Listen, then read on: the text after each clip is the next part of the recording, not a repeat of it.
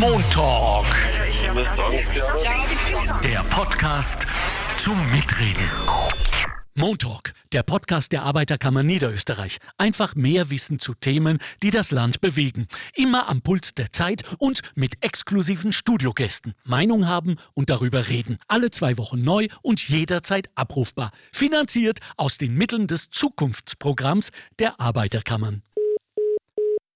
Herzlich willkommen beim Montalk, dem Podcast der Arbeiterkammer Niederösterreich. Unser Thema heute Co-Living im Tiny House, wie wir in Zukunft wohnen wollen. Dazu haben wir wieder einmal auf den Straßen Niederösterreichs eine Umfrage gemacht und haben die Menschen gefragt, wie wohnen sie und wie würden sie am liebsten wohnen.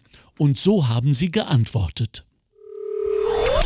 Ja, ein Familienhaus. Genau das gleiche. Hausbesitzer. Ich wohne jetzt momentan in einem Gartenhaus. Okay, wieso in einem Gartenhaus? Das hat sich so ergeben. Und jetzt ziehe ich aus aus dem Gartenhaus. Ich habe ein Familienhaus. In einem Einfamilienhaus. Miete, also zur Miete. Aber eine schöne Wohnung, ja. In einer Wohnung. Ich wohne in einem Reihenhaus. Wie würden Sie gerne wohnen? Also, sonst hätte ich mir es nicht genommen. Ja, ein Ding, ja. So wie es jetzt ist, passt es Also in der Wohnung. ja. so passt Ich wohne in einem Haus. Und wie würden Sie gerne wohnen? In einem Haus. Ja, genauso mit Garten und Haus. Kein Problem. Also ich möchte halt nicht, nicht, nicht woanders wohnen. Im Einfamilienhaus. Genau so möchte ich gerne wohnen. Eigentlich so, wie ich es jetzt tue. Also in, in Im, im Miete, Miete, ja. Meine Gäste heute im Montalk sind äh, Frau Dr. Christine Geserick. Sie ist vom Österreichischen Institut für Familienforschung und sie wird für uns auseinandernehmen, wie sich das Wohnen auf die Familie einerseits auswirkt und umgekehrt, worauf wir achten sollen und vor allem, was die Geschichte des Wohnens an sich bis heute ungefähr bedeutet, dass wir wissen, wo dieses Wohnen herkommt. Ich sage mal seit der Höhle. Ich bin mir aber nicht sicher, wie weit wir zurückgehen werden mit Frau Geserik. Und wir haben Magister Herbert Reichel bei uns. Er ist Baumeister und Architekturpsychologe. Ja, mir geht es jetzt wie Ihnen. Auch ich habe noch nie von Architekturpsychologie gehört. Vorgestellt habe ich mir, dass vielleicht verzweifelte Architekten, die den Job schon wieder nicht bekommen haben, Betreuung brauchen. Aber ich glaube, da geht es um etwas anderes. Er wird es uns erklären. So, wir sprechen also über das Wohnen. Und wir haben natürlich eine Faktenbox wieder mit Bettina Schabschneider für Sie vorbereitet. Hier ist sie. 2020 gab es in Österreich knapp 4 Millionen Privathaushalte. Die Hälfte davon lebt in Eigentum, also im eigenen Haus oder der eigenen Wohnung. Rund 43 Prozent lebten zur Miete. In Niederösterreich ist die Eigentumsquote mit 64 Prozent besonders hoch. Zur Miete lebt hier nur etwa ein Viertel der Menschen. Wiederum mehr als die Hälfte davon lebt in einer Genossenschaftswohnung. Die durchschnittliche Wohnfläche am Hauptwohnsitz liegt in Österreich bei etwa 100 Quadratmetern, aufgeteilt auf im Schnitt vier Wohnräume. Der durchschnittliche Haushalt besteht aus 2,2 Personen. Fast 38 Prozent sind Single-Haushalte. Bei Hauseigentum liegen die monatlichen Kosten im Median bei 411 Euro. Bei Wohnungseigentum sind es 459 Euro. Besonders hoch sind die Wohnkosten mit 718 Euro, im Median bei privater Miete. Die Daten stammen aus der Publikation Wohnen 2020 der Statistik Austria. Vielen Dank für diese Faktenbox. Einmal mehr so und wir steigen ein. Frau Dr. Christine Geserick, Österreichisches Institut für Familienforschung. Da wird auch, nehme ich an, das Wohnen erforscht für Familien, richtig? Das wird auch erforscht. Ähm, Wir haben uns damit beschäftigt in einer Studie, die jetzt schon ein paar Jahre zurückliegt. Und ähm, ich als Familiensoziologin schaue mir natürlich an, wie passt ähm, Wohnen mit Familie zusammen. Also Wohnen ist jetzt nicht mein ähm, Schwerpunkt, also ich bin keine Expertin im Bereich Wohnen, aber ich kann so ein bisschen beleuchten, ähm, wie diese beiden Begriffe eben zusammenpassen. Denn oft wohnt man ja mit der Familie zusammen. Ja, ich bin auch kein Experte oder wir sind alle Experten, weil wir alle wohnen. Ja, Genau. ähm, die Geschichte, Frau Geserik, die Geschichte der Familien- und Wohnsituationen. Also, ich nehme mal an, dass, dass das so begann 200.000 Jahre her, vielleicht so, als wir von, vom äh, Nomadendasein sesshaft wurden mit der Agrarsituation zusammen, haben wir wahrscheinlich uns zusammengekuschelt. Sehe ich das zu romantisch? Ähm, so so wird es gewesen sein. Also ich kann jetzt auch nicht äh, so zurück in die Zeit der Höhlen gehen, haben Sie vorhin gesagt. Ja, okay. Aber natürlich sind wir äh, irgendwann, ähm, als wir zusammen unterwegs waren, dann auch gemeinsam am Lagerfeuer gelandet und irgendwann wurden wir sesshaft und auch da waren die ersten ähm, Strukturen natürlich familialer ähm, Natur. Wenn wir in der Soziologie zurückschauen, wann fängt so ähm, Familie an, und das ist jetzt, glaube ich, was ganz Spannendes, dann haben wir den Familienbegriff, wie wir ihn heute kennen, nämlich verknüpft mit dem Haus, mit der Behausung. Und Mhm. ähm, da würde ich vielleicht mal, mal ansetzen, weil der Begriff der Familie aus dem alten Rom kommt, familias. Okay. Und familias bedeutet, wenn man das übersetzt, das ganze Haus. Und ich denke, das ist ganz spannend, ähm, weil wir da einen Familienbegriff haben, der uns heute so nicht mehr geläufig ist. Ähm, und zwar gehörte damals im alten Rom nicht nur die Kernfamilie zur Familie, also es ging nicht nur auf Blutsverwandtschaft, sondern es gehörten eben auch die Haussklaven dazu. Ähm, und diesem Haus stand vor der sogenannte Pater Familias, Mhm. der Familienvater. Und der hatte ähm, die Aufgabe, seine Familie zu schützen. Und dazu gehörten eben Ehefrau, Kinder, aber genauso die Haussklaven. Und ich denke, das ist was ganz äh, Interessantes, dass damals zur Familie eben auch nicht biologische, nicht äh, blutsverwandte Personen dazugehörten. Hochinteressant. Die wurden also auch geschützt mit den gleichen Mitteln. Genau, die wurden auch geschützt. Mhm. Ähm, und gleichzeitig ähm, hatte der Pater Familias aber auch die Gewalt über sie. Also so Mhm. kann man das auch durchaus ähm, beschreiben. Also das ging hin bis zum Tötungsrecht. Der Pater Familias durfte zum Beispiel auch entscheiden, wen die Kinder heiraten. Und natürlich hat er auch entschieden, ähm, wann ein Haussklave kam und ging. Also mit diesem Schutz war gleichzeitig auch eine gewisse Form von Gewalt verbunden. Hochinteressant, weil geschichtlich wären wir ja nie drauf gekommen, dass diese von uns so oft und zurechtgescholtene vereinbarte Ehe, wie sie äh, oft im Islam vorkommt, heute noch, ja eigentlich offenbar eine europäische Erfindung ist. Sie hat sich zumindest da auch, auch weitergetragen. Ja.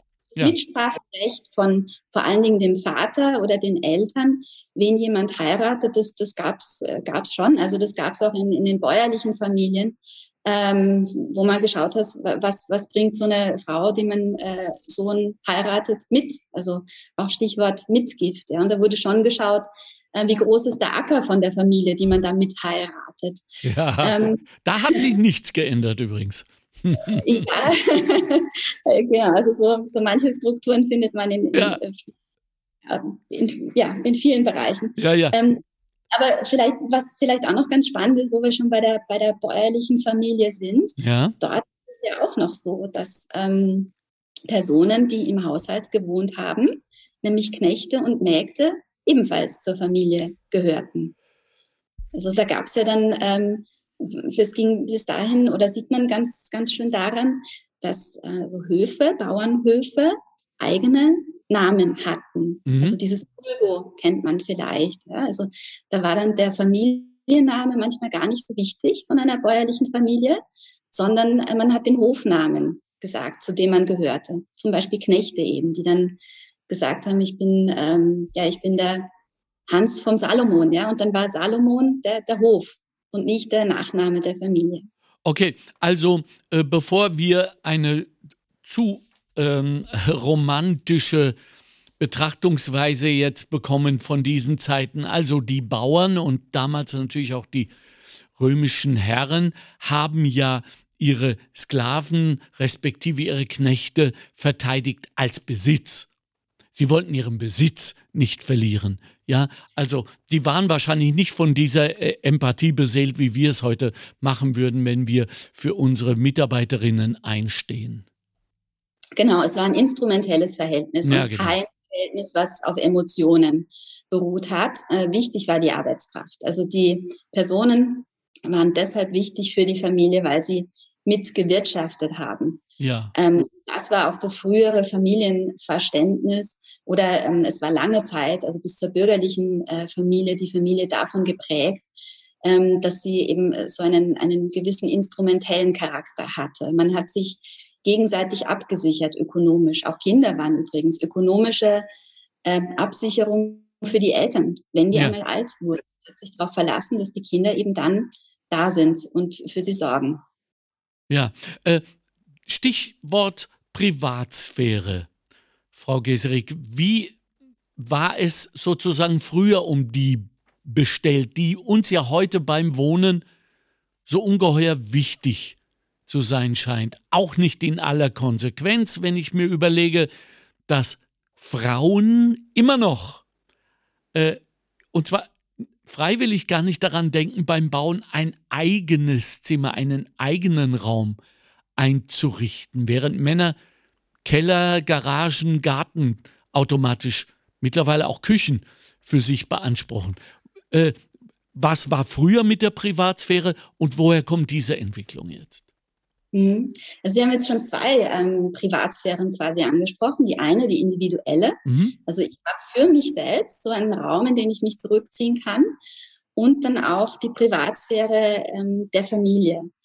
Und äh, da fange ich vielleicht jetzt mal an mit der Privatsphäre der Familie. Das war was, was sich erst so in der, in der bürgerlichen Familie entwickelt hat. Also vorher, wenn wir so an, an adlige Familien denken oder auch an Familienpaläste, da gab es ähm, so lange Zimmerschluchten, die sehr hell waren mit großen Fenstern, vielen Spiegeln. Da ging es ums Repräsentieren.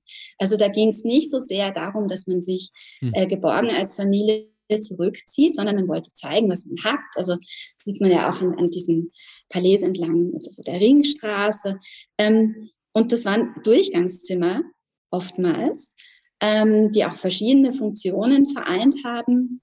Äh, Da gab es nicht das Zimmer für die Person und die Zimmer für die Person und eben auch nicht das äh, Wohnzimmer, so für die Familie sich zum Zurückziehen, sondern man wollte zeigen, was man hat. Also gab es ja dann auch das Salonleben, wo ähm, man hatte viele Gäste zu der Zeit, also in der Gründerzeit, ähm, so Ende des 19. Jahrhunderts, da waren Räume also vielfach zum Repräsentieren da und eben nicht zum sich zurückziehen. Das ist, glaube ich, ein großer Unterschied zu heute. Und ähm, dass sich die Familie als Ganzes so zurückzieht, das kam erst mit der bürgerlichen Familie, also als so die, die Zeit der Industrialisierung kam und man so ein Gegenstück brauchte zur Arbeitswelt. Also das ist familiensoziologisch, familienhistorisch ein ganz wichtiger Einschnitt, die Trennung von Arbeitsleben und von Familienleben. Wann Früher kam das? Darf ich fragen, ungefähr mit der industriellen Revolution oder? Genau, da Mhm. fing es so langsam, langsam an. Also kommt dann, ja, es zog sich eine Weile hin, auch von äh, ja, entlang Europas unterschiedlich. Aber sagen wir mal so, geschafft war es dann so auf jeden Fall, ähm, ja, ich würde sagen Mitte, Ende 19. Jahrhundert Mhm. oder auch schon ein bisschen früher. Ähm, auch zu, zur Biedermeierzeit ist die Kunstepoche dazu, die dazugehörige, ähm, dass die Familie nicht mehr, mh, also man nennt es die Haushaltsfamilie, ja, die Familie hat nicht mehr selbst produziert, Ja. ähm, zum Beispiel die Handwerkerfamilie, wo man ähm, gleichzeitig zu Hause auch gearbeitet hat, sondern man hat jetzt außerhäuslich gearbeitet, zum Beispiel in der Fabrik Ja. oder ähm, im Handel und kam dann, meistens der Familienvater, abends nach Hause. Und da hat man dann das gefunden, was man in der, sag ich mal, in der feindlichen Arbeitswelt nicht so hatte. Also zu Hause gab es ähm, Geborgenheit, Solidarität, während man so tagsüber in der Arbeitswelt eher ähm, von Konkurrenz und Leistung, also damit zu tun hatte. Ja. Und dann wurde so dieses, diese, diese Familie, dieses eigene Zuhause entsprechend überhöht, wenn man sich da erholen konnte. Ich komme mir vor wie die romantisch Polita Polizei heute, weil jetzt muss ich auch wieder darauf hinweisen, ähm, dass natürlich diese, äh, äh, um, um es mal mit, mit Marx zu nennen, diese entfremdete Arbeit, die dann geleistet wurde, die ja äh, auch gemeint hat, dass äh, Bauern, Landwirte, Handwerker etc. plötzlich genötigt waren, Arbeit zu leisten, die sie an sich nicht wollten, konnten, äh, lernen mussten etc.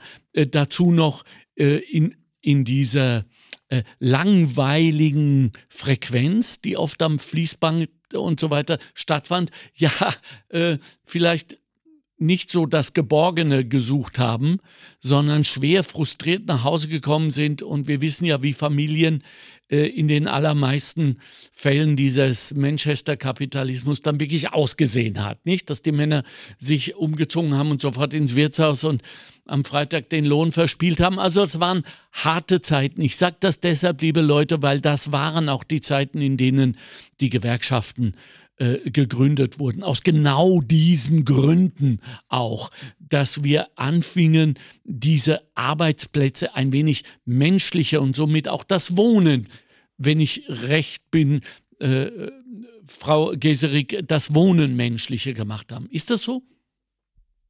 Genau, also je härter die Zeiten sind, desto mehr sehnen wir uns genau nach dem, nach dem Ja. Gegenteil. Das ist sicher ein Zusammenhang, der, der heute noch genauso gilt. Und was mir auch noch wichtig ist, zu sagen, so diese, dieses bürgerliche Familienidyll, ja, oder dieses Biedermeier mit äh, Sträußchen und Kränzchen und, und Blumentopf, das war die meiste Zeit ein Ideal. Das konnten sich viele nicht leisten.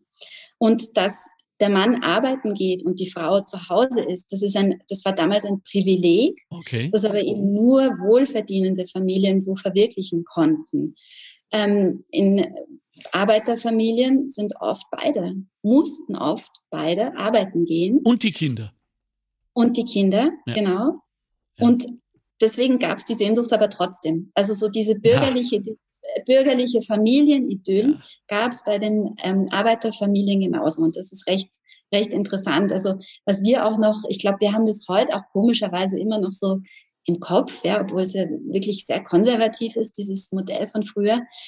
Ähm, das konnte nur in einer ganz kurzen Zeit, also historisch kurzen Zeit, dann wirklich gelebt werden, so in den 1950er Jahren.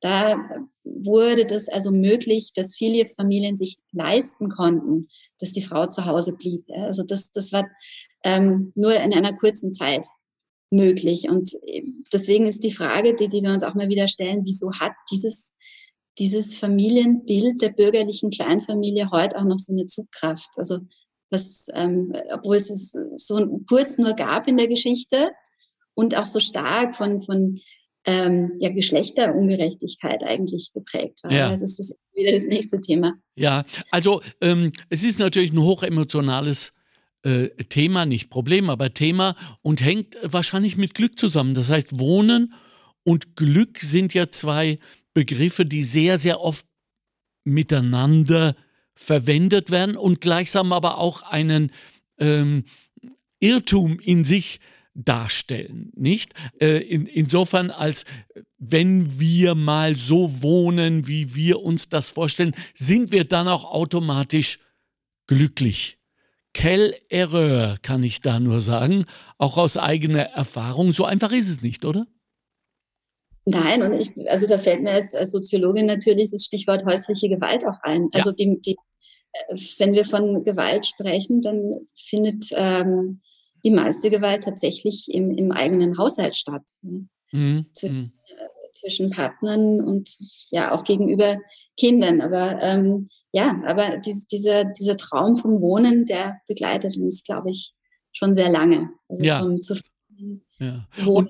Und diese häusliche Gewalt und äh, die, dieses Unverständnis miteinander, weil um alles wurde sich ja, sagen wir mal, großzügig in den äh, letzten äh, 75 Jahren gekümmert, außer um die Beziehung. Ja, also gerade mal vielleicht ein wenig um die sexuelle Beziehung, äh, wenn man so von Massenphänomenen ausgeht, aber die, die emotionale, die psychologische Beziehung wurde nur gelehrt äh, für Interessierte, für Suchende. Und das hat ja doch dazu geführt, mit der Erstarkung äh, der Frauen, die noch lange nicht äh, vorbei ist, äh, dass wir immer mehr Scheidungen, Trennungen haben und somit Single-Haushalte. Was bedeutet das heute für das Wohnen? Mhm. Also, ähm, Sie haben ja jetzt so einen, so einen Bezug, der, glaube ich, der stimmt in Teilen. Mhm. Wir, wir trennen uns und dann sind wir Single. Natürlich, das stimmt. Wenn man aber jetzt ähm, statistisch schaut, wer sind eigentlich die Singles, dann sind es jetzt nicht nur diejenigen, die keine Beziehung mehr haben, ähm, sondern das sind in erster Linie ähm, ältere Frauen. Also den größten Teil der Single-Haushalte, nämlich ein Viertel, also 26 Prozent, machen alleinlebende Frauen ab 65 Jahre aus. Also das ist mir ähm, wichtig, das zu sagen, weil man so oft im, im Kopf hat, Singles, das sind äh, ja vielleicht junge Menschen, die ähm, nicht so bereit sind, sich an einen Partner, an eine Partnerin zu binden und die allein leben wollen. Und das stimmt aber gar nicht so sehr. Ja, ja. Das mit dem, äh, mit dem Alter hat mich auch überrascht, als ich Ihre Untersuchung beziehungsweise der, äh, der, der Untersuchung der Universität Wien gefolgt bin, damit zu tun, dass sie schlicht und einfach älter werden. Nicht, dass die Männer früher äh, sterben. Habe ich das richtig aufgenommen? Genau, also es mhm. hat äh, viel damit zu tun, dass wir ähm, viel ja, größere Lebenserwartung haben. Also Frauen heute 84 Jahre, Männer 79. Ja. War in, vor ein paar Jahrzehnten noch deutlich, deutlich, deutlich geringer. Das heißt, wir haben viel mehr Zeit, auch uns zu überlegen, was mache ich überhaupt mit meinem Leben. Ja. Ähm, Übrigens ist so dieses, hm, was Sie jetzt schon angesprochen haben, hm, diese Trennungsneigung, die beobachten wir ja durchaus. Also es werden mehr ähm, Ehen geschieden. Ähm, oder anders gesagt, also dass eine Beziehung auseinanderbricht, hat heute viel damit zu tun, dass wir uns entscheiden, diese Beziehung nicht weiterzuführen. Ja. Und damals, ähm, also vor dem 19. Jahrhundert, ähm, war das hauptsächlich bedingt durch Tod und Krankheit oder auch Kriege. Also da gibt es einen großen ja, Unterschied. die Entscheidung gab es ja nicht, denn es, es gab ja ökonomische Abhängigkeiten zwischen Frauen und Männern. Es gab ökonomische Abhängigkeiten, dann ja. gab es auch noch die Kirche, die gesagt hat, ja. na, so, so ist es nicht mit der Scheidung. Ja. Ähm, also das wurde viel stärker sanktioniert, als das heute der Fall ist.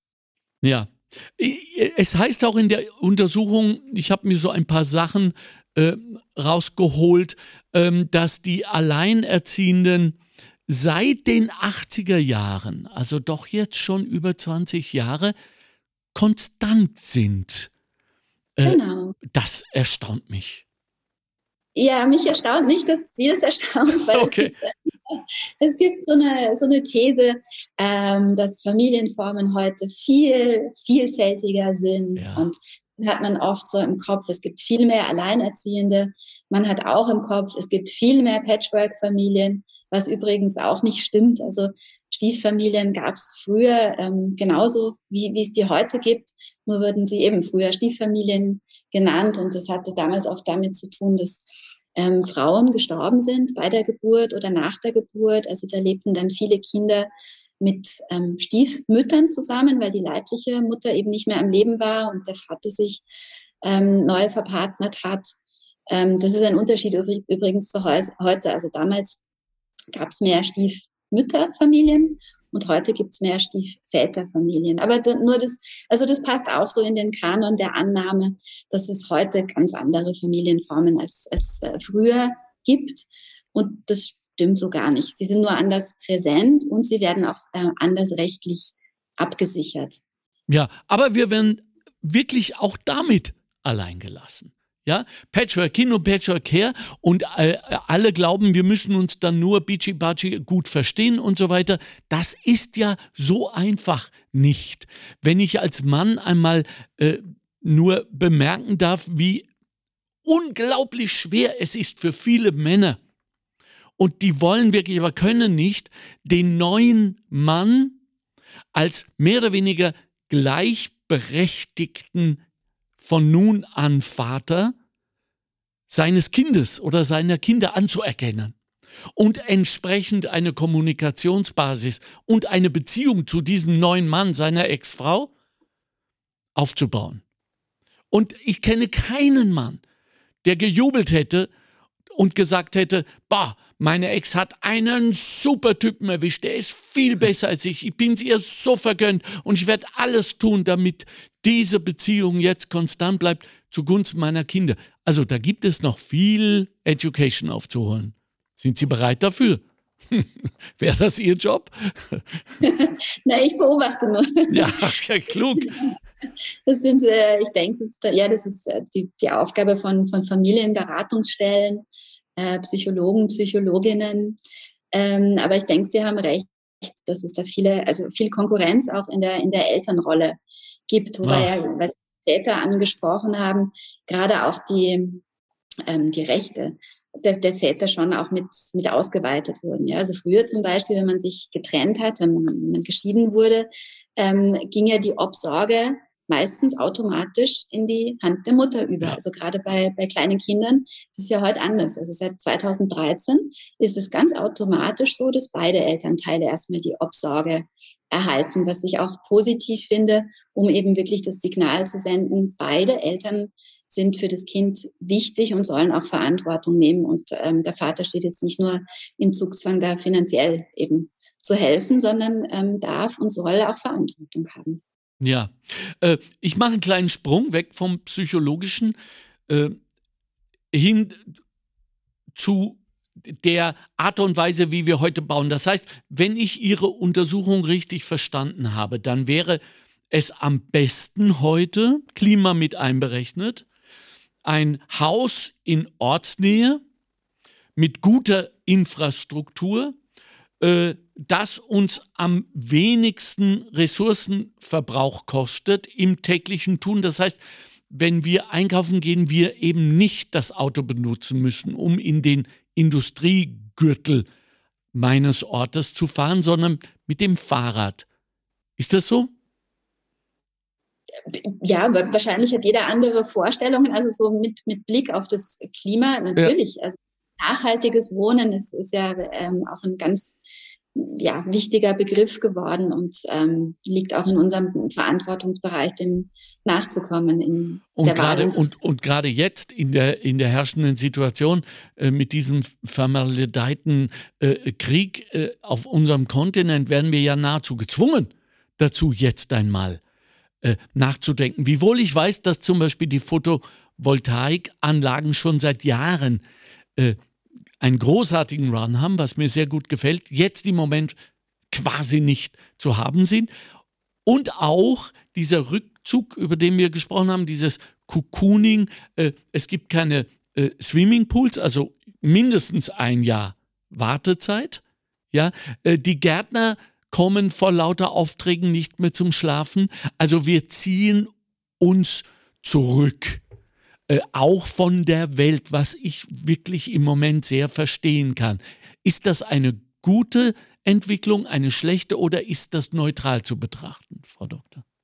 Puh, ja, je nach familiärer Situation, würde mm. ich sagen. Mm. Mm. Äh, was wir vorhin schon angesprochen haben, wenn ich in, im familialen Kontext lebe, der mir nicht gut tut, ja ähm, weil ich Stress mit meinem Partner habe, sage ich jetzt mal so, dann, dann kann es zur Herausforderung war, werden, wenn wir dann plötzlich beide im Homeoffice sind. Also ich glaube, die Homeoffice-Zeit ähm, war für diejenigen, die das, das so getan haben, sicherlich eine, eine Herausforderung, gerade auch mit Blick darauf, ähm, dass dann Arbeitsort und privater Wohnort doch wieder äh, zusammengelegen sind. Ja? Also da sind wir wieder bei dem Thema genau. von Verhinderung ähm, wenn wir sagen, es hat damals zu einer Emotionalisierung der Paarbeziehung beigetragen, dass Privathaushalt und Arbeitsort getrennt waren, dann bietet dieses ähm, plötzliche Zusammenlegen legen dieser beiden Orte natürlich auch wieder Sprengstoff. Also wenn ich plötzlich meinen Partner den ganzen Tag übersehe, also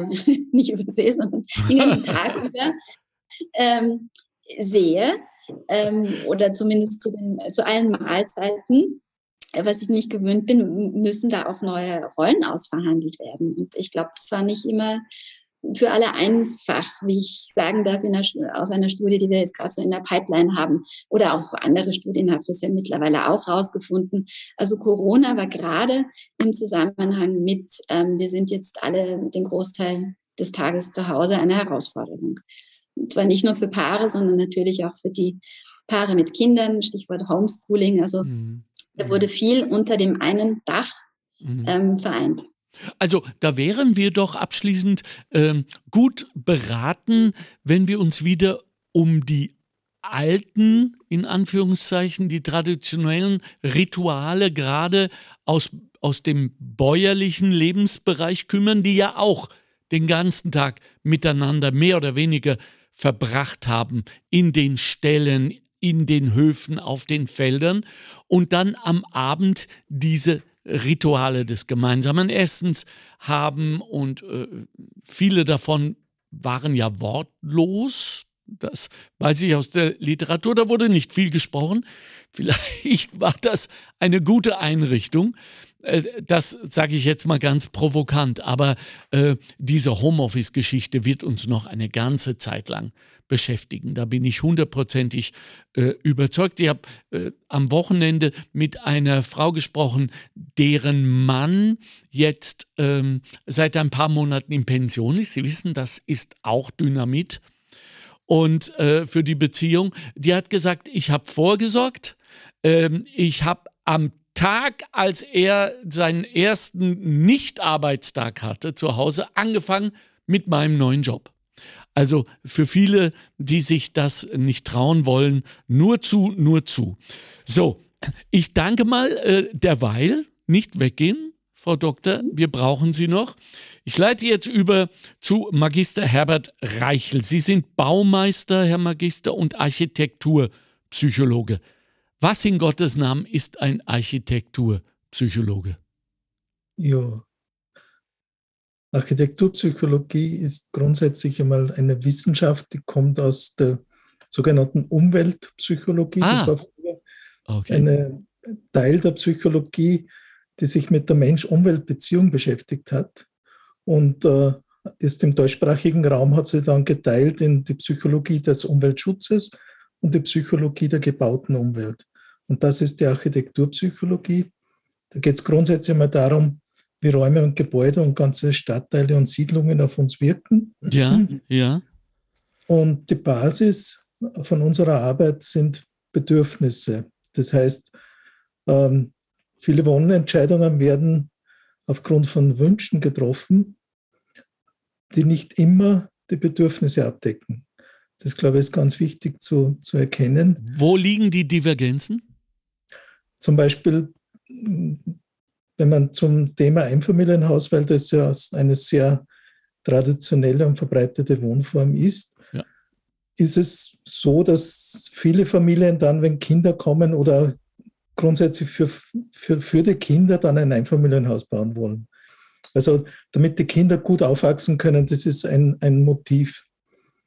Und äh, es ist allerdings so, dass nicht unbedingt die Einfamilienhaussiedlung die beste Wohnform für Kinder ist, sondern Kinder brauchen eine Wohnform, wo es die Kleinfamilie gibt, aber darüber hinaus eine Nachbarschaft, die äh, nicht nur aus Parzellen und Straßen besteht, sondern auch aus sogenannten Übergangszonen. Also das heißt Bereiche, wo die Kinder dann wirklich auch sich treffen können und das Leben selbst organisieren können.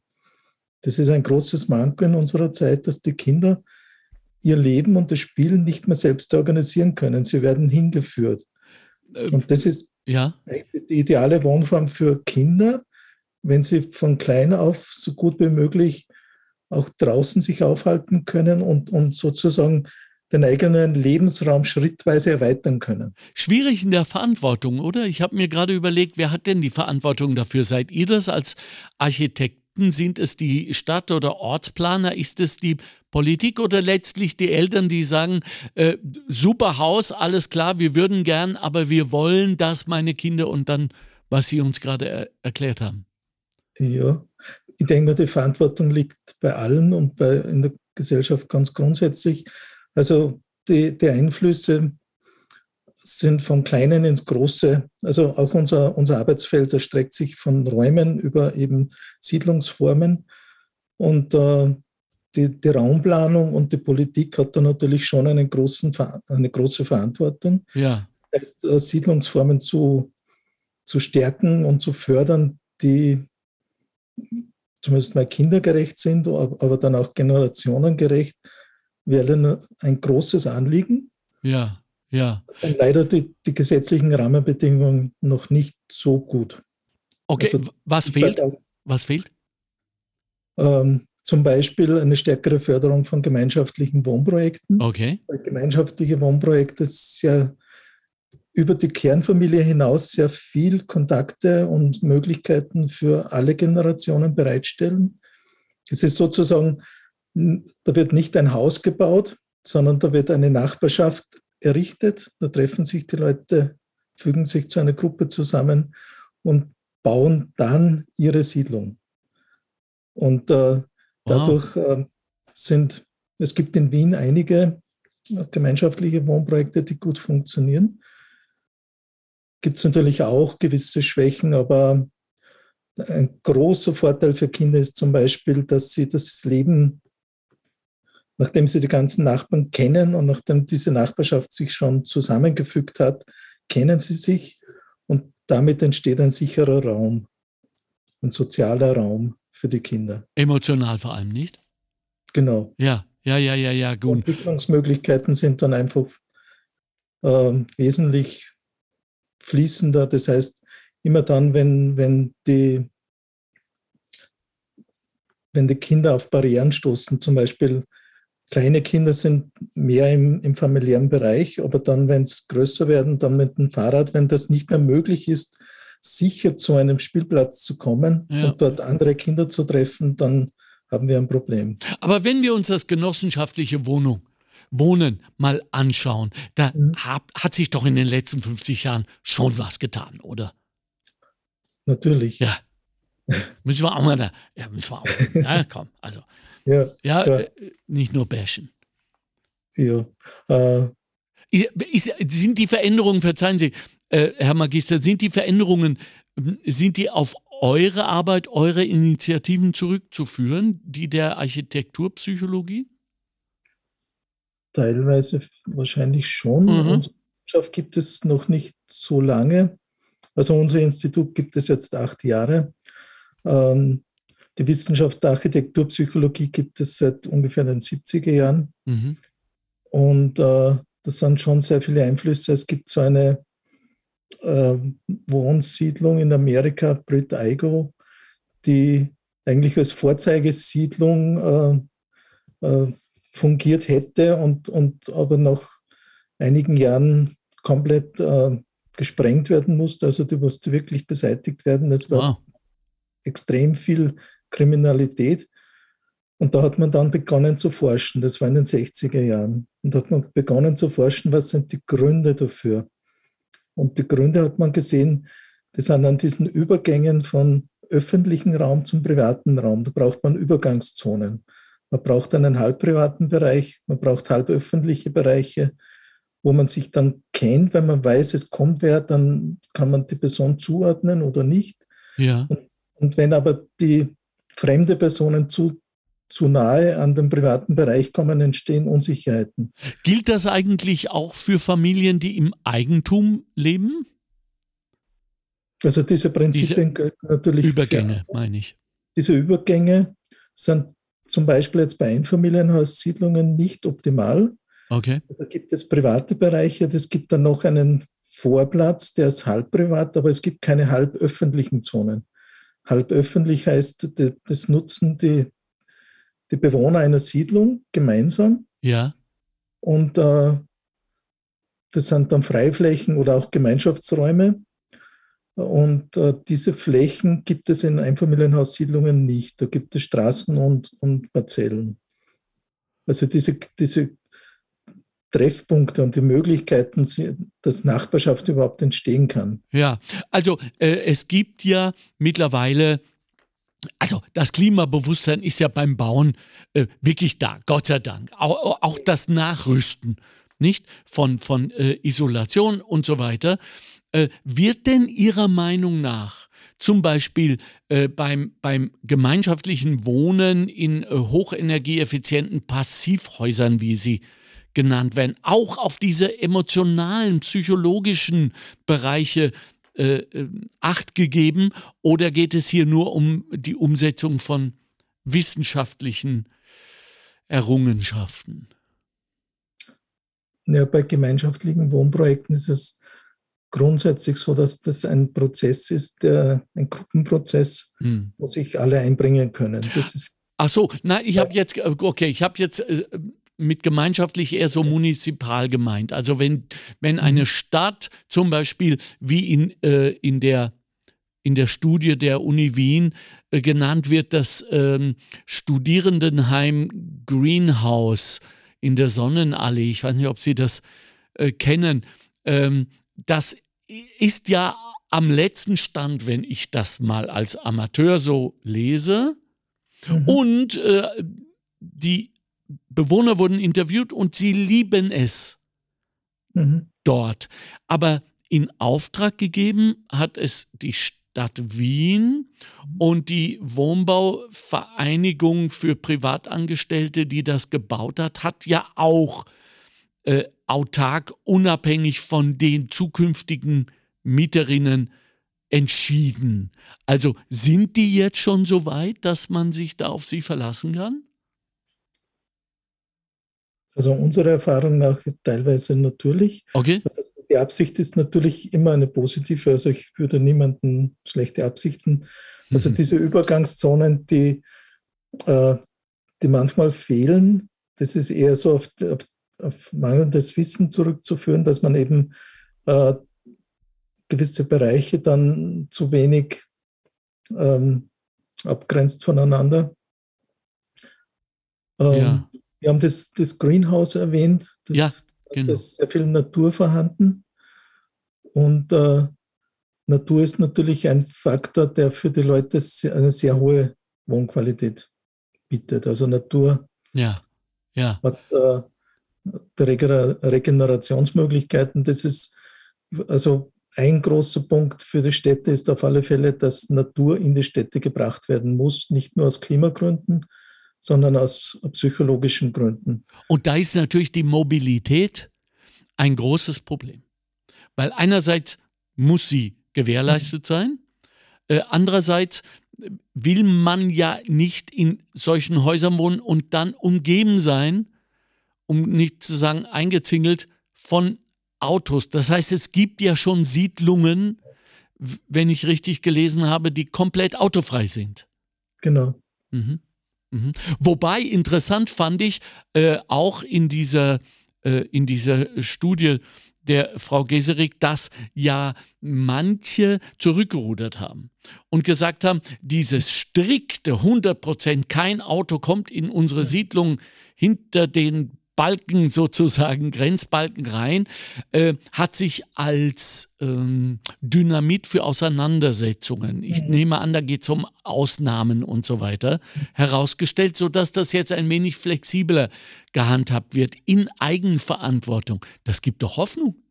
Mhm. Also grundsätzlich glaube ich auch, dass es zu, zu starre Regeln ja. äh, eher kontraproduktiv sind. Ja. Und der Grundgedanke sollte ja sein, wenn man jetzt für Familien mit Kindern baut, äh, dass sich die Kinder sicher bewegen können. Ja, genau. Und das heißt ja nicht, dass jedes Auto komplett weg sein muss. Also da gibt es ja Zwischenlösungen und äh, das kann man sicherlich von Projekt zu Projekt äh, auch eigene Entscheidungen treffen und nicht einfach nach ideologischen. Also schwierig wird es, wenn man nach ideologischen Prinzipien vorgeht, Autos sind zu verbannen. Da ja. entstehen sicher Konflikte. Ja. Also die Ideologisierung unseres Alltags ja. ist überhaupt ein großes Problem. Das mhm. sehen wir gerade in der Entwicklung der Politik, auf das ich mich jetzt überhaupt nicht einlassen will und werde und schon gar nicht Sie damit belasten. Aber was ich gerne wissen wollte, äh, Herr Magister Reichel, ist, äh, es gibt einen Trend zum mobilen Wohnen. Ja, ich habe eine Zeit lang in Amerika gelebt und ich habe es persönlich erlebt, wie Menschen ihr ganzes Haus mitgenommen. Ah, echt, das ganze Haus wurde mhm. aufgepumpt und dann auf einen Tieflader und dann sind die tagelang von der Ost- zur Westküste mit dem Haus und haben es dort wieder aufgestellt. Ich habe mir gedacht, seid ihr noch zu retten? Aber mittlerweile, Stichwort Tiny House, sind wir auch schon dort. Was halten Sie von dieser Entwicklung? Mhm. Also grundsätzlich, Tiny Houses sind eine Lösung. Mhm. Man sollte immer zunächst die Frage nach den Bedürfnissen stellen, um dann zu entscheiden, ob die, die Lösung die richtige ist. Mhm. Und äh, da muss man über das Haus hinausdenken. Also es braucht einfach eine Struktur rund, rundherum, es braucht eine Nachbarschaft. Und äh, ein ganz, ganz wichtiger Punkt, äh, gerade aus der Sicht der Psychologie, ist die, die Ortsbindung. Also Menschen sind natürlich da sehr unterschiedlich. Also wir haben alle Bedürfnisse sind eigentlich polar. Das, das Bedürfnis nach Flexibilität und nach Sesshaftigkeit, das haben wir alle, mhm. nur anders ausgeprägt. Und äh, wenn wir ein Bedürfnis komplett negieren, ähm, ist es eher schwierig. Also wir brauchen auch das Bedürfnis nach Privatheit und nach Offenheit oder das Bedürfnis nach Aktivität und Ruhe. Wir brauchen immer alles, mhm. äh, je nach Lebensphase und nach, nach Alltagssituation und auch nach Persönlichkeit. Mhm. Mhm. Und manche Menschen brauchen die Verwurzelung an einen Ort, wo sie hingehören, ganz stark, andere weniger. Mhm. Und äh, diese Verwurzelung hat, also gerade bei Kindern hat man das festgestellt, wirkt sich äh, eine positive Ortsbindung äh, sehr stärkend für die spätere psychische Entwicklung aus. Also positive Erlebnisse, also eine Ortsbindung entsteht dann, wenn man positive Erlebnisse hat. Und das ist meistens verbunden mit äh, einer guten Nachbarschaft, auch mit Natureinbindung. Mhm.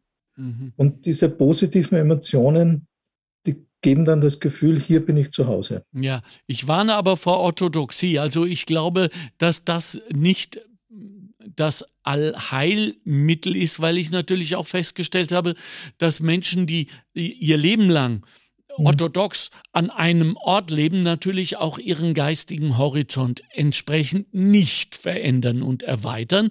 Und mhm. äh, insofern bin ich wirklich ganz stark für die Mobilität. Jetzt will ich nicht sagen, dass alle Niederösterreicherinnen ihr Haus einpacken sollen und mal ins Burgenland fahren, so äh, übers Wochenende.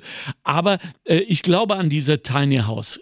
Geschichte. Ich mhm. äh, bin da sehr bei. Sie haben vorhin Nachbarschaft gesagt, das hatte ich in der Tat vergessen, als jemand, der sehr, sehr gut allein sein mhm. kann. Aber da haben Sie natürlich recht. Äh, ihr Lieben, äh, wir kommen zur Schlussrunde. Äh, Frau Dr. Christine Geserik, ich möchte gerne wissen, wo es hingeht mit den Familien. Denn äh, wir haben eine mittlerweile über 50-prozentige Scheidungsrate in diesem Land. Wir stehen bei exakt einem Kind. Die äh, Chinesen wären noch vor ein paar Jahren furchtbar nervös geworden mit uns. Und äh, die, wenn ich es, wenn ich mich recht erinnere, nach wie vor stärkste Familienkomposition ist die Vater, Mutter, Kind.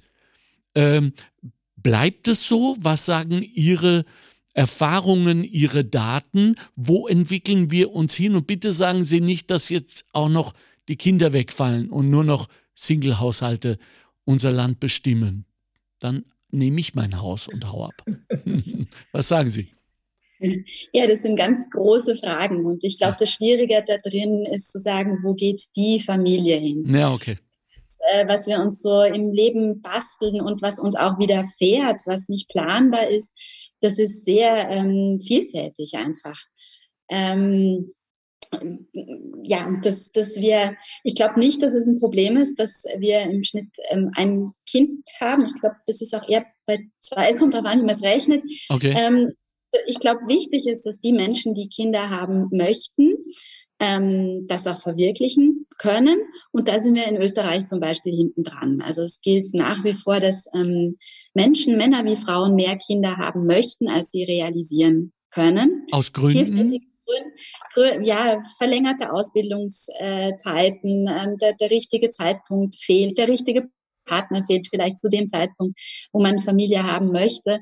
Ähm, also ich glaube, das ist so ein, das ist eine Herausforderung im individuellen Bereich, ähm, die ich größer ansehe als jetzt das, äh, also Stichwort Geburtenrückgang, weil genügend Zuzug haben wir eigentlich. Also uns geht jetzt nicht die Bevölkerung aus sozusagen. Also ja. ich würde die Herausforderung eher so im individuellen Bereich ähm, sehen. Ja, und ähm, ansonsten, wo geht die Familie hin? Ich glaube, ähm, dass eben dadurch, dass wir, wie wir schon angesprochen haben, immer länger leben, ähm, wir mehr Phasen haben, also mehr Phasen, Lebensphasen, ähm, wo wir mal allein sind, äh, wo wir einen Partner, Partnerin finden, uns ähm, dann wieder auch trennen vielleicht, eine sogenannte Fortsetzungsfamilie beginnen und dann ähm, noch eine lange Phase haben nach dem Erwerbsleben, wo wir relativ fit sind. Also das ist vielleicht was, was so ähm, einen, also das ist eigentlich was Wichtiges in der Familiensoziologie. Wir haben eine neue Familien, äh Quatsch, eine neue Lebensphase geschenkt bekommen, wissen aber noch nicht so richtig, was wir mit der anfangen. Also das ist so eine Herausforderung. Ja, das glaube ich auch. Ich frage mal den Herrn Reichel, wie er zu den Alters-WGs steht. Denn ähm, das ist seit, also seit 20 Jahren äh, mhm. ist das quasi in jedem Gespräch 50 plus äh, ein Riesenthema. Manche verwirklichen es auch. Äh, sagen Sie uns, die wir alle davon träumen, wie schaut die ideale äh, Alters-WG aus? Mein Traum ist, jeder hat seine, sein klein, sein, seine kleine Einheit mit viel Platz dazwischen. Ja, und dann gibt es ein großes, äh, schönes, modernes Haus mit großen Gemeinschaftsräumen. Träume ich? Geht das? Machen wir es? ja. Es gibt ja die äh, von den gemeinschaftlichen Wohnprojekten eine, eine, spezielle Form, die nennt sich Co-Housing und da gibt es sehr viele Co-Housing-Projekte, die auf Alters-Co-Housing ja.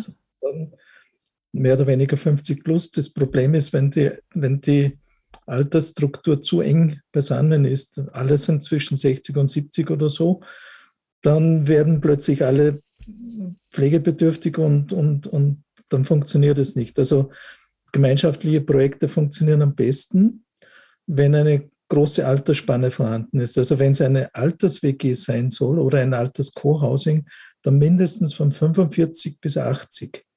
Und dann, dann, würde, es, ah. dann würde der Zyklus funktionieren. Wenn es ein Generationenprojekt ist mit, mit Familien dazu, dann von 0 bis 80. Und das in der normalen Durchmischung, wie es in der Bevölkerung vorkommt. Das ist einmal das eine von der Altersstruktur. Und das andere, das haben Sie angesprochen, diesen vielen Platz dazwischen. Der ist ja, ja, bitte. Das sind die sogenannten Übergangszonen, die ich schon erwähnt habe. Okay. Also, wo, man, wo man sich trifft und begegnet und wo die Nachbarschaft passiert. Ja. Und gleichzeitig, und das ist ganz wichtig, die Privatheit braucht Platz. Also die Privatheit zu beschneiden, das hat auch in den 70er Jahren Kommunen gegeben, die das gemacht haben. Die haben nicht funktioniert und die sind natürlich auch gescheitert. Ähm, eine optimale Verknüpfung von Gemeinschaft und Privatheit funktioniert am besten. Häufig sieht man bei solchen Projekten dann, dass die Gemeinschaft überdimensionalen Stellenwert bekommt. Ja dass dann im Nachhinein die Leute sagen, die Privatheit geht etwas verloren. Das heißt, dass dieser Platz dazwischen ist zu wenig. Ja, also äh, so gescheitert ist die Idee nicht, sage ich jetzt mal als 68er, weil es gibt immer noch Kommunen, die nach 45 Jahren immer noch zusammenleben. Man möchte glauben, ich kenne äh, äh, zwei davon in, in Deutschland hier leider nicht und die Natürlich, wo Sie recht haben. Große Altbauwohnung, vier Leute, äh, einzige, wie heißt es, Übergangszone, wie Sie es genannt haben? Ja, mhm. ist also die geschlossene Tür oder der Gang. Mhm. der Vorraum, ja. Genau. Und Antikonfliktzonen dann vorhanden. aber die Konflikte, die Sie ansprechen, die kommen ja nie von den Kommunaden, das weiß ich, weil ich viele, viele, viele Jahre in Kommunen gelebt habe, sondern äh, die sind sich einig. Die vier, die fünf, die sechs, die eine Kommune eröffnen, sind sich einig äh, in allen Fragen ideologisch und so weiter. Ja, es sind doch immer die Leute, die sie mitbringen, das Problem. Ja, plötzlich zieht seine Freundin zu ihm und niemand kann die leiden und die, die hält sich nicht an die Hausordnung und so weiter. Äh, kann die Architektur da helfen? Ja, indem diese Zonen vorhanden sind. Okay. Also natürlich kann man auch ganz bewusst eine, eine Wohnform wählen, wo, wo gewisse Dinge nicht vorhanden sind, wenn man sich dafür entscheidet und, und mit den richtigen Leuten. Also wie Sie sagen, das, das funktioniert sicher. Aber wenn wir planen für, für Menschen, die wir noch nicht kennen, dann brauchen wir einfach, dann müssen wir uns orientieren an dem, was die Leute brauchen und an, an den Bedürfnissen. Und dieser Wechsel von Privatheit zu äh, Gemeinschaft muss dann gut funktionieren, ohne dass man sich beengt fühlt oder gezwungen fühlt, dabei zu sein. Das ist der andere Punkt. Also beides muss möglich sein dann funktioniert es gut. Wenn, wenn man immer die freie Entscheidung hat und selbst regulieren kann, äh, was man gerade möchte. Ja, äh, Frau Dr. Christine Geserik von der Uni Wien, Ihres Zeichens Familienforscherin. Äh, wir gehen jetzt auf völlig neue Zeiten zu. Also das hat äh, sowohl mit der Pandemie als auch mit diesem Krieg zu tun. Es, es geht ihm mehr, dass kein Stein auf dem anderen bleiben wird und ein paar äh, Dinge sind jetzt schon spürbar. Davon eines ist die äh, Plattformökonomie. Äh, Sie haben da äh, ein überaus interessantes Projekt beschrieben in Ihrer Untersuchung, nämlich Frag nebenan. Sie wissen, äh, was ich meine. Und da tut sich doch etwas auch in dieser neuen Emotion der Nachbarschaft, in dieser Sharing Economy, auf die wir jetzt zugehen, davon ausgehend, dass eben nicht jede Familie einen komplett eingerichteten Werkzeugkeller braucht, sondern nur einen Raum und dann wird das geteilt.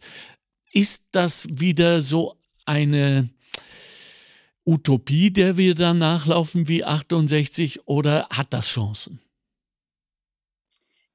Es ist schwer zu sagen. Also ich muss dazu sagen, das ähm, Projekt, das Sie jetzt auch zitieren, das ist ein Mhm. paar Jahre her. Ja. Ähm, Ich habe das jetzt so nicht weiter verfolgt. Ich kann nur ähm, aus meiner eigenen Erfahrung berichten, dass ich nämlich auch in diesem Frag nebenan drin war, Okay. als wir noch in einem größeren Mietshaus gewohnt haben und da ist relativ wenig passiert. Okay. Also ich würde die Vermutung haben, dass man am Ende doch eher auf Netzwerke zurückgreift, die man kennt, die einem Mhm. vertraut sind, wo man die Personen kennt. Und das geht vielleicht auch in die, in die Richtung mit der Alters-WG. Ich denke, dass wir da größere Chancen haben, dass Gemeinschaft funktioniert, wenn wir so wissen, mit wem wir es zu tun haben. Also ich glaube, die, die Träume von neuer Gemeinschaft funktionieren mh, dann, wenn es auch Sympathie gibt. Das ist jetzt total äh, unsoziologisch und unpsychologisch. Aber gefällt mir total gut. Aber ich, ich glaube, dass, also da, daran zeigt sich dann so eine gewisse Alltagstauglichkeit. Und ich habe damals, ähm, als ich dann wirklich mal sowas wie einen Schraubenzieher brauchte, natürlich dort geklingelt, wo ich äh, die Person kannte, die hinter der Tür wohnte und bin jetzt nicht auf die Plattform gegangen und habe da gepostet. Mhm. Ähm, aber das ist jetzt eher ein, ein persönlicher Einblick. Gut, also, äh, ich sage euch mal, was ich gelernt habe. Jetzt, äh, es sieht gut aus. Jemand kümmert sich um uns und, und um unser Wohnen.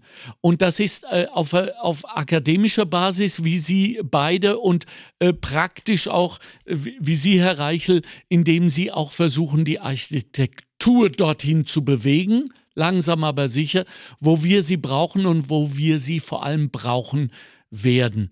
Der Gang zurück in die Höhlen ist verstellt, außer man will hauptberuflich meditieren.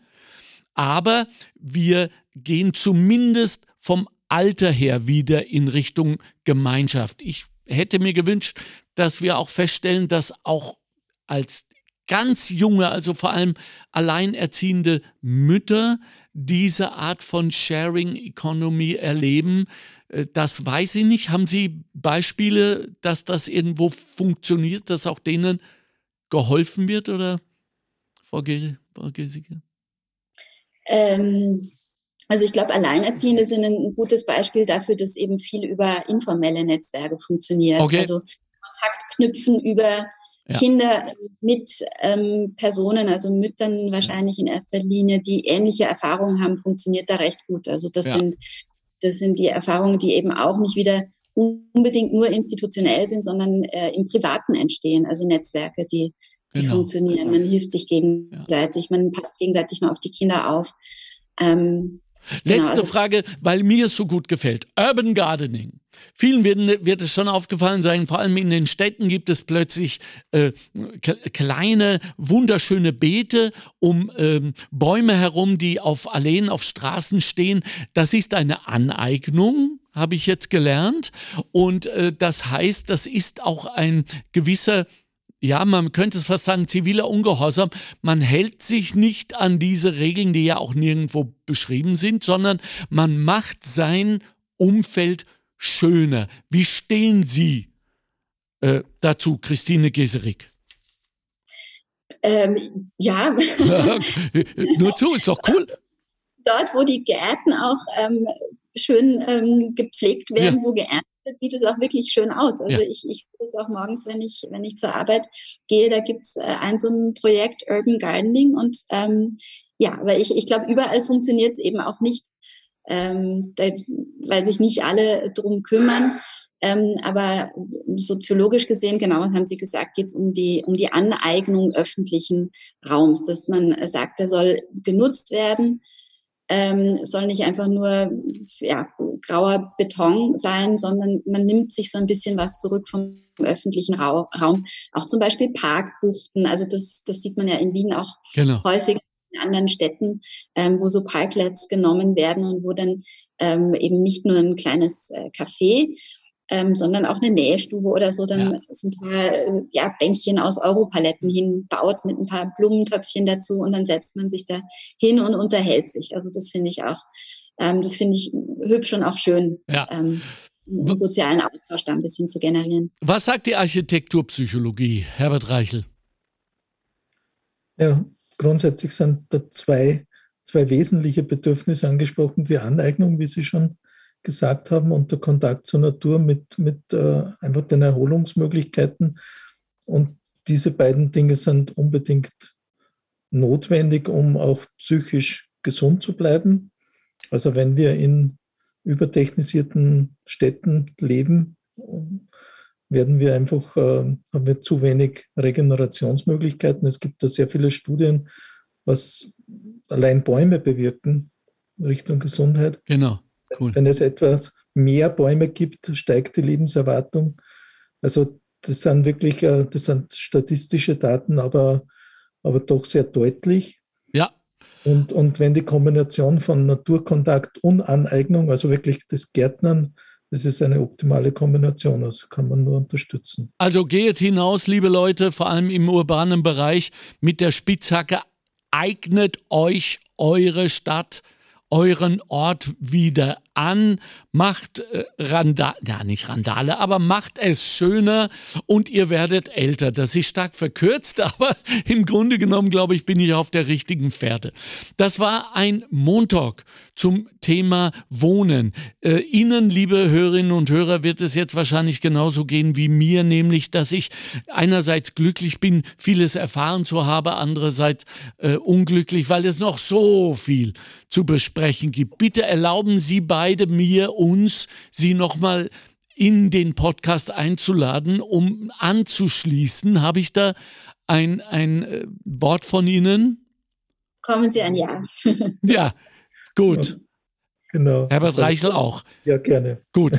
Das waren äh, Dr. Christine Geserik vom Österreichischen Institut für Familienforschung und der Architekturpsychologe Magister Herbert Reichel, der für bessere Wohnqualität äh, steht, für einen Qualitätscheck, den er anbietet und ähm, der auch beim Grund, Grundstückskauf beratend äh, zur Seite stehen. Sein Credo heißt, Wohnstress muss nicht sein, daher Wohnoptimierung. Habe ich das richtig gesagt? Ja. Gut, gut. Ich danke Ihnen, danke Ihnen für die Zeit, danke für die Konzentration, danke für Ihre Arbeit. Bitte weiter so und wenn Sie, liebe Hörerinnen und Hörer, etwas dazu zu sagen haben, Fragen oder so, melden Sie sich am besten über unsere Homepage äh, beziehungsweise äh, die Seite auf Facebook Montag. Das war's. Kommen Sie gut durch die Woche. Danke meinen Gästen, danke Ihnen für die Aufmerksamkeit. Ciao, ciao. Das war der Montalk. Chefredaktion Susanne Karner. Redaktion Mario Gattinger und Karina Karas. Straßenumfragen Christoph Baumgarten. Faktenbox Bettina Schabschneider. Technische Leitung Stefan Dangel. Administration Christina Winkler. Am Mikrofon Alexander Göbel. Danke für die Aufmerksamkeit.